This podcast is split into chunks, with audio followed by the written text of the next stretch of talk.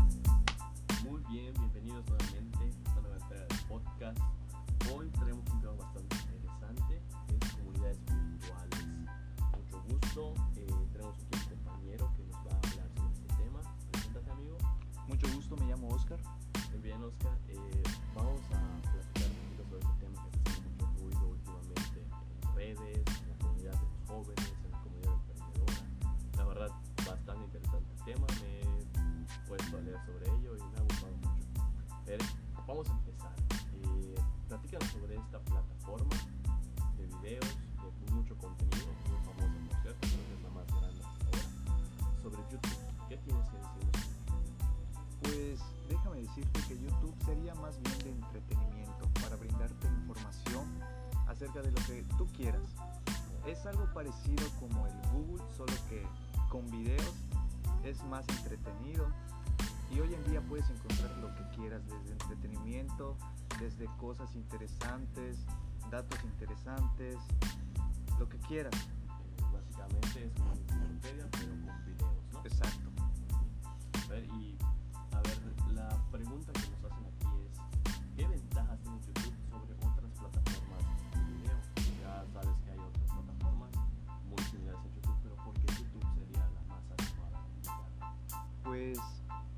si es algo que logras manejar muy bien, puedes hasta monopolizar los videos que hagas.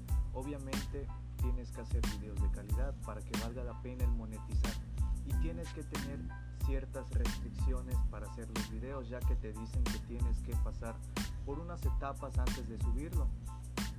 También te dice que son comunidades a través de las suscripciones y también nos ofrece la posibilidad de publicar los videos directamente desde la página. Este, el YouTube también se ha convertido ampliamente utilizado por los medios de comunicación, ya que te venden hasta el marketing, te dan un montón de cosas. Ok, muy bien. Eh, ¿Tú piensas que una de estas ventajas lo pone por encima de, de otras plataformas de video? Sí, no, ¿por qué? ¿Me pueden comentar aquí?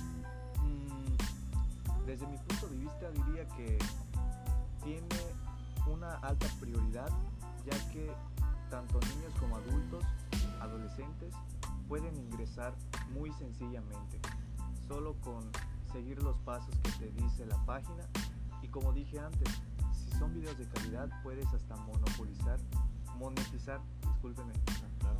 este, los videos claro. y es algo muy eficiente ya que a la larga pues si te vas haciendo muy famoso ya que YouTube es una plataforma muy popular eso va a infundir a que te hagas conocido a que ganes dinero y a que te sea más fácil el, marketing claro, un buen punto. De hecho, conocemos actuales ¿no?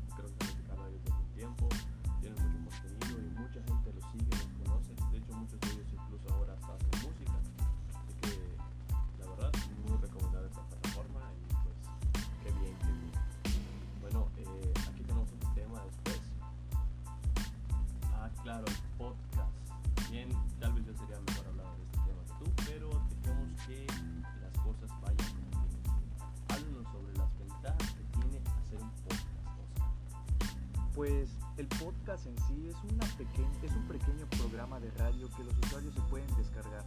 Hoy en día es muy sencillo descargarlo desde tu celular. Y actualmente hay podcasts de todo tipo, de marketing, información de actualidad, literatura, entre otras cosas. Y es parecido a hacer un streaming y es solo audio, lo cual es facilita, es más fácil de escuchar que ver, el, que ver los videos en sí. Claro, claro, de todo es muchísimo más fácil, por ejemplo, ir manejando por la calle y estar escuchando y no tener que estar viendo el video con el contenido. Todo está resumido solamente en audio, eso sinceramente es más fácil. Claro que sí, y además eso te acerca a tus seguidores fieles, o sea, van conociendo partes de ti que usualmente no muestras en otras plataformas. Claro que sí, por eso tenemos tu podcast. Muy bien. Ahora vamos a hablar sobre comercio. ¿Qué te parece? Comercio en línea, también conocido como el e-commerce, que la verdad ha parecido muy rentable, ha habido muchos referentes sobre ello. ¿Qué tienes que decirnos acerca del comercio? ¿Qué ventajas nos presenta? Pues en sí las ventajas de comprar en línea es de que puedes conseguir lo que quieras en cualquier parte del mundo, ya que no tiene limitaciones geográficas. Sin embargo, pues también tiene un mayor número de clientes y es más factible que estar viajando a las tiendas físicas, ya que lo puedes hacer desde la comunidad, desde tu casa, lo cual es más sencillo, más rentable y en sí eh, también tiene mayor facilidad de mostrar los productos para el empresario. También le brinda a las otras personas como que a tener trabajos ya que crea plataformas digitales, te enseñan mejor las cosas y te acerca a otras personas a través del mundo. Claro, esa es la ventaja de un comercio a puerta de calle, como diríamos, ¿no? La, bueno, ahora sí que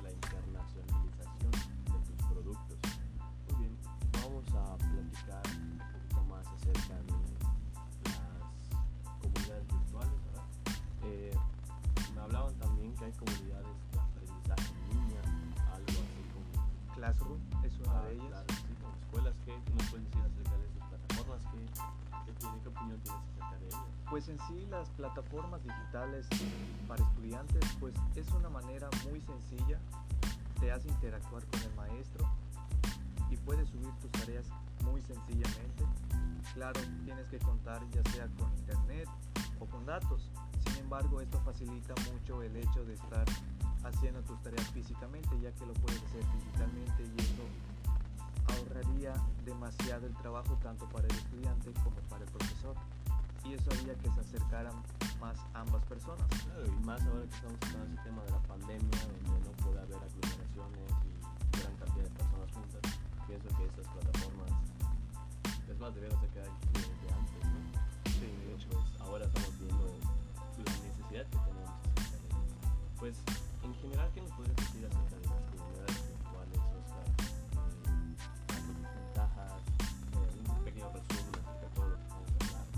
Pues las ventajas sería el intercambio de información.